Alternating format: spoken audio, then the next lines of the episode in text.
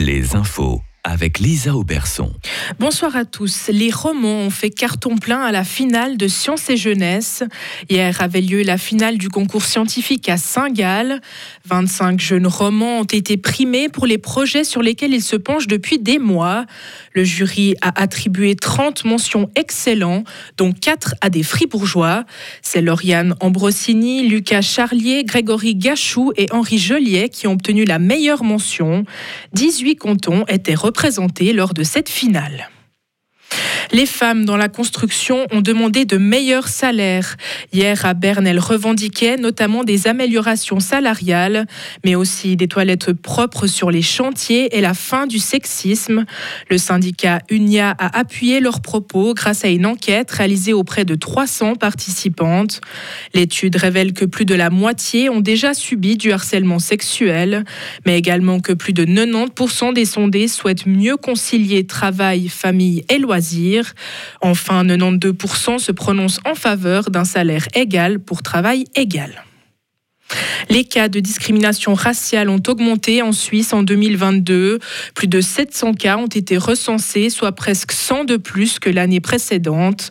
Les cas de discrimination sont enregistrés le plus souvent sur le lieu de travail ou dans le secteur de la formation. C'est ce que révèle un rapport publié par la Commission fédérale contre le racisme. L'augmentation du nombre de signalements s'explique par une plus grande sensibilisation des élèves concernés.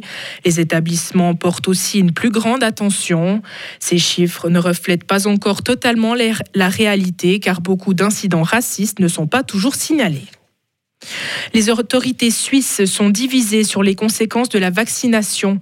Elles se contredisent sur d'éventuelles conséquences mortelles des vaccins contre le coronavirus. Selon l'OFS, 19 personnes sont décédées en 2021 à la suite d'une vaccination. Du côté de Suisse Médic, aucun décès de ce type n'a été prouvé à ce jour.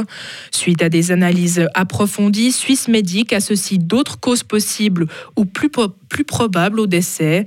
L'Institut a examiné 236 déclarations de suspicion. Les personnes décédées étaient âgées en moyenne de 78,3 ans. Une panne quasi totale d'Internet au Soudan.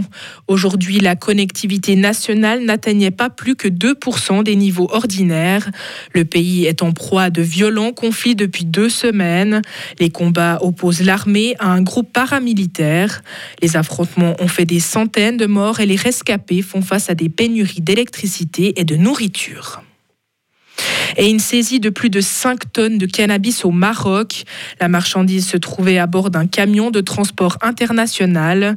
La drogue était dissimulée sous forme de plaquettes. Des cavités avaient été spécialement aménagées dans la remorque.